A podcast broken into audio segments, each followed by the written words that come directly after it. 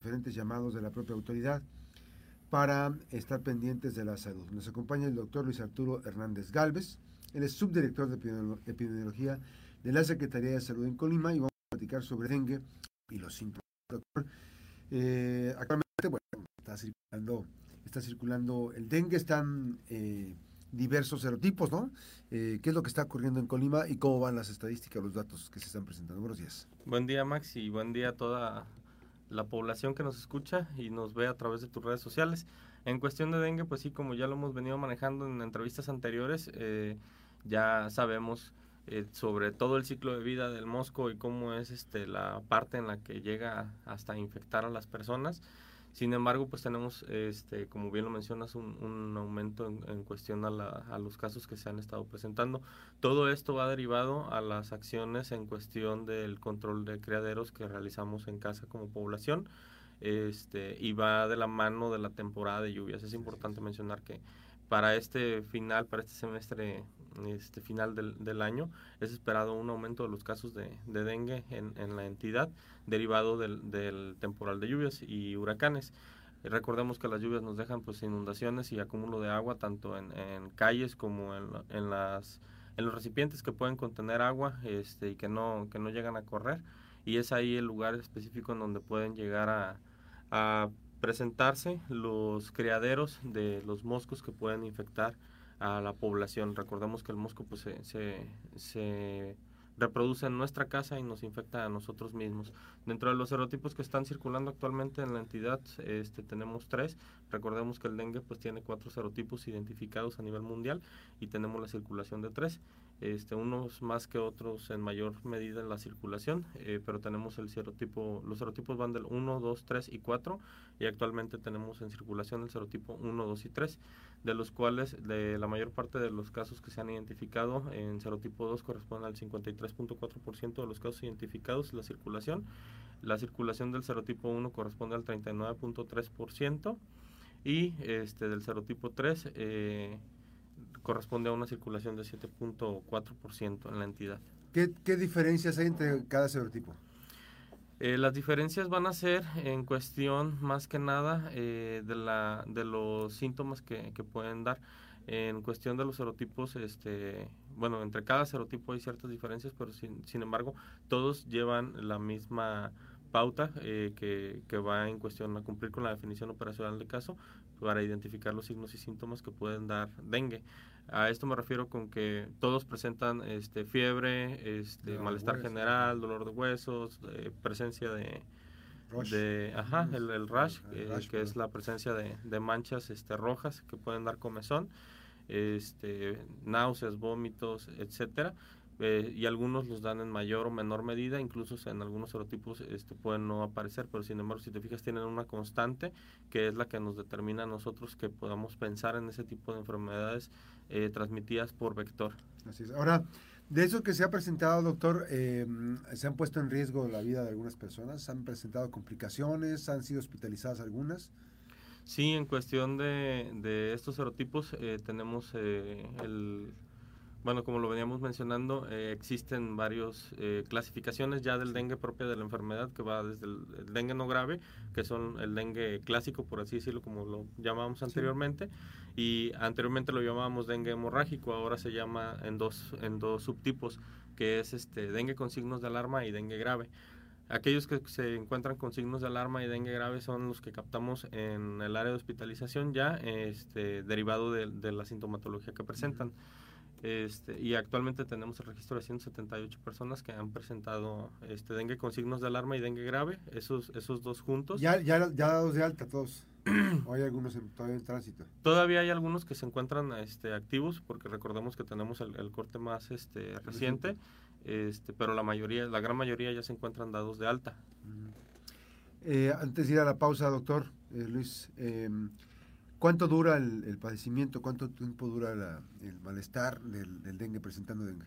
el periodo de, la enfermedad, la historia natural de la enfermedad nos marca que va de una infección desde los 7 a los 14 días, inclusive se puede extender hasta los 21 días, dependiendo del manejo que tengan de la enfermedad.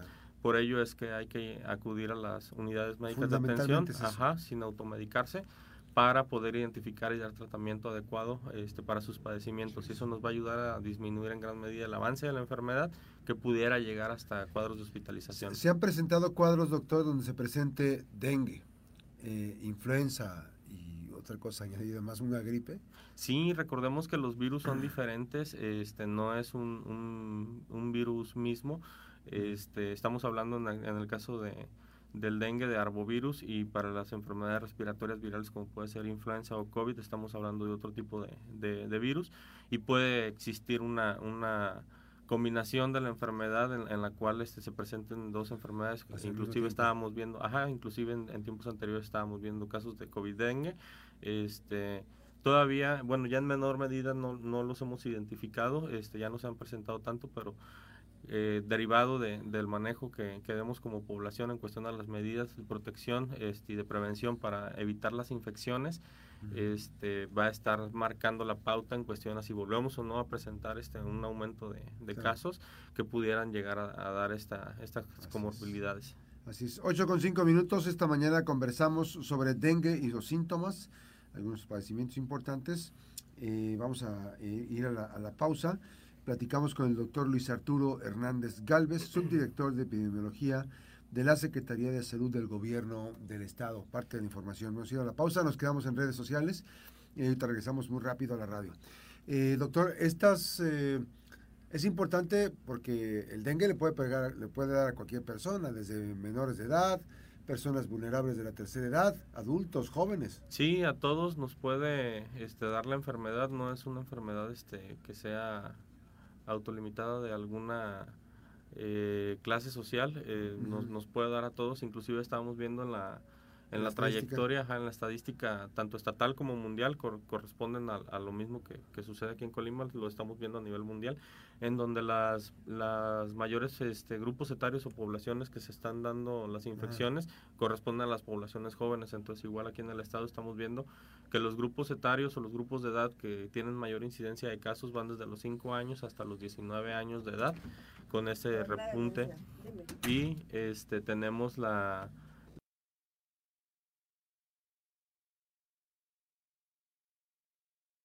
de alarma y dengue grave, en donde también tenemos los mismos, la misma eh, pauta de la incidencia que va en los grupos desde los 5 hasta los 19 años de edad, hasta los 24.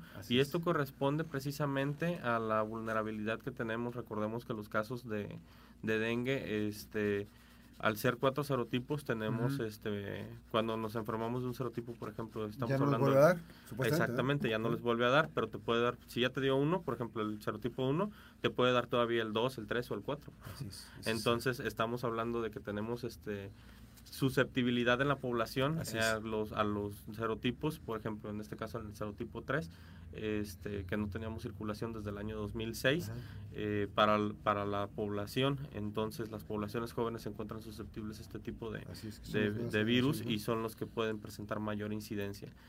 A mí hay que decirlo, fíjense que yo el 2019, antes de la pandemia, antes del 2020, a mí me dio dengue y cayó hospitalizado, o sea, este, me bajaron las plaquetas hasta 18 mil y bueno, pues es un asunto complicado. De ahí la importancia de no desdeñarlo, de no verlo como, ah, es un denguecito, no. Debes ponerte eh, en, la atención de especialistas para que tengas un monitoreo.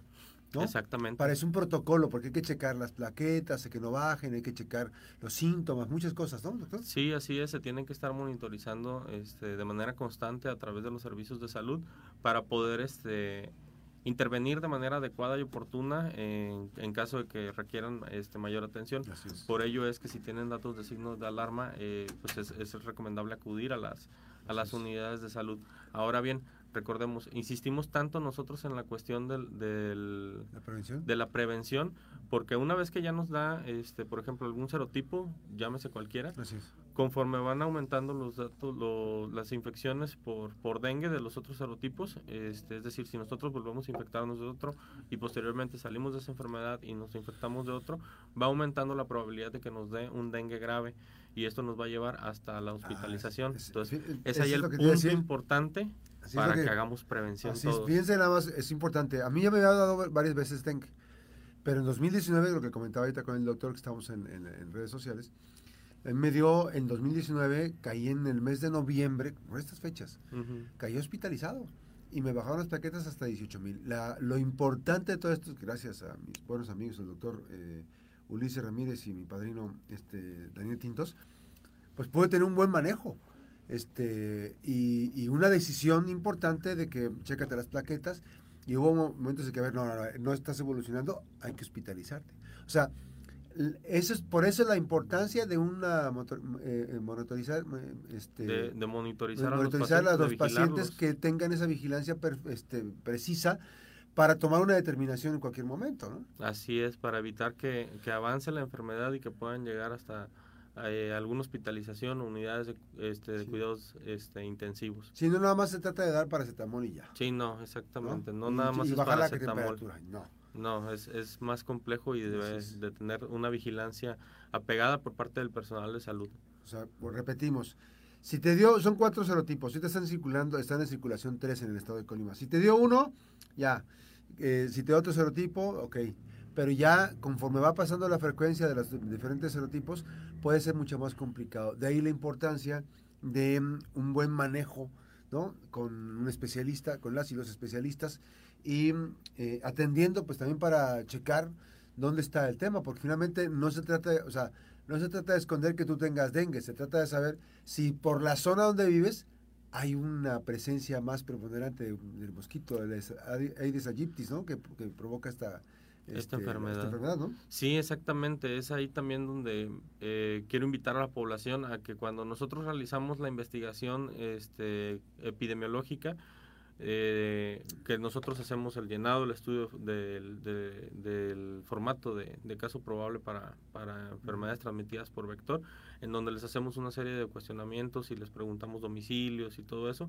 No crean que es para otra cosa, lo único que necesitamos es sacar la información para documentar dónde, este, georreferenciar el caso donde se encuentra y hacer acciones encaminadas a control, del vector y eliminación de criaderos en esa zona. perdón, a través del, del personal de vectores acudirían a esa a esa zona a realizar este tanto ajá todo el protocolo tanto las eliminaciones de, criaderos que se puedan encontrar en, esa zona así como la fumigación de la casa del caso probable y este la, la investigación de si existen o no más casos dentro de esa de esa localidad o de esa zona este, geográfica que está cerca del, domicilio de la persona que está infectada. Entonces no lo necesitamos para nada más, solamente es para hacer acciones de prevención y evitar más casos.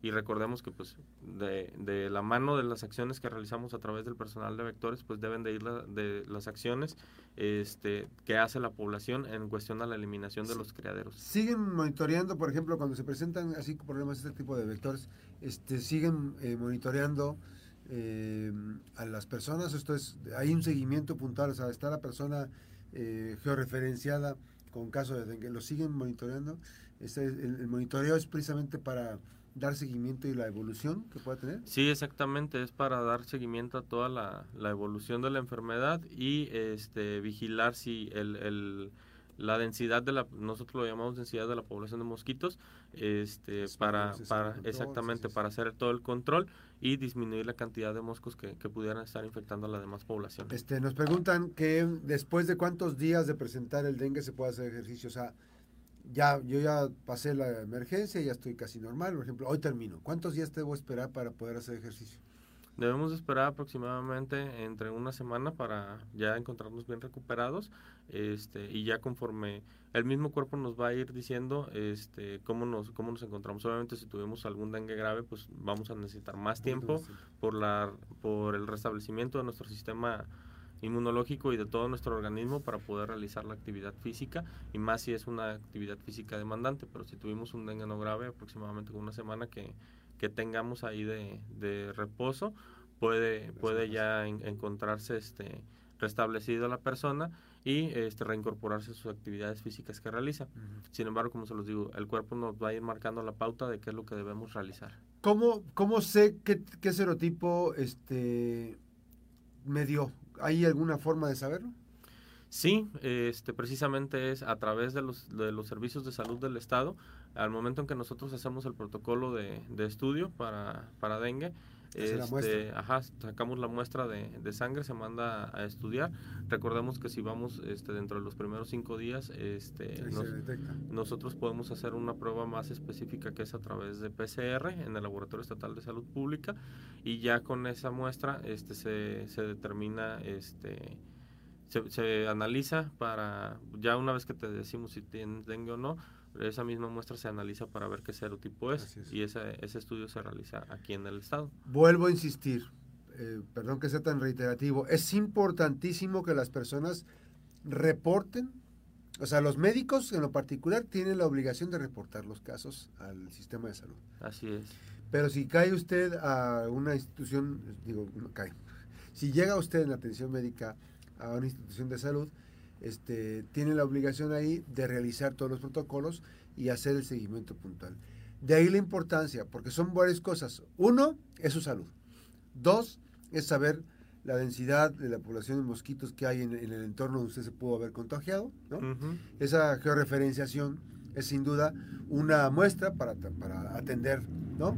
Si no tiene información del gobierno, si lo quieren hacer de manera aislada, pues obviamente que vamos a, a caer en una irresponsabilidad, lo digo así, en una responsabilidad como ciudadanos, porque finalmente usted puede salvar la vida a otras personas, ¿no? Que pueden vivir, usted, usted a lo mejor la va a librar, pero puede no ser lo mismo con una persona que sea adulto mayor o que es un menor de edad. Sí, o que tenga alguna otra, alguna enfermedad. enfermedad, exactamente. Es ahí la importancia de que cuando nosotros este, solicitamos los datos que se solicitan a través del formato de estudio epidemiológico, den información verídica en donde realmente los podamos encontrar este, y que realmente vivan para poder realizar las acciones de control este, de vectores que van a, competir y que se van a desencadenar al momento en el que ustedes entran al protocolo de estudio de las enfermedades. Oye, y, están realizando ahorita, en, ¿cómo se llama este? El, rociado de... ¿El ciclo de nebulización? Actualmente acaba de terminar el ciclo de nebulización este, el 12 de noviembre. Ya es más estratégico, ¿verdad? Ya, es más... estratégico. De hecho, este último ciclo ya, está, ya estuvo encaminado más que nada a los sitios en donde nosotros con esa georreferenciación tenemos ubicados los puntos más álgidos en donde podemos este, impactar de mayor medida en donde se han estado presentando más casos. Entonces, ahí es en donde nosotros este, actuamos. Actualmente no tenemos el ciclo de nebulización, sin embargo, las acciones de fumigación se siguen realizando este, a través de los casos probables y los casos confirmados que detectamos a través del Sistema Nacional de Vigilancia Epidemiológica, que es cuando nosotros hacemos el interrogatorio y el personal de vectores de las tres jurisdicciones sanitarias acude a esos domicilios para hacer las acciones correspondientes y la fumigación del domicilio y peridomiciliar. Entonces, ahí es la importancia de que nos den su domicilio, porque al no tener una, un ciclo de nebulización, nosotros con esta estrategia podemos actuar en cuestión de la fumigación. Y ojo aquí, recordemos como lo hemos venido diciendo desde entrevistas anteriores, la fumigación solamente es una pequeña parte de lo que se tiene que hacer para eliminar el mosco. lo ideal es eliminar los criaderos, porque si no eliminamos los, criaderos, exactamente, nosotros al momento de fumigar vamos a acabar con los que estén volando, pero los criaderos nos van a estar aportando más moscos en, en, los próximos días. Así es. Hay que decirlo, eh, iba a decir precisamente esto. Este, no basta con que diga usted, yo voy a pagar mi ciclo de fumigación en mi casa.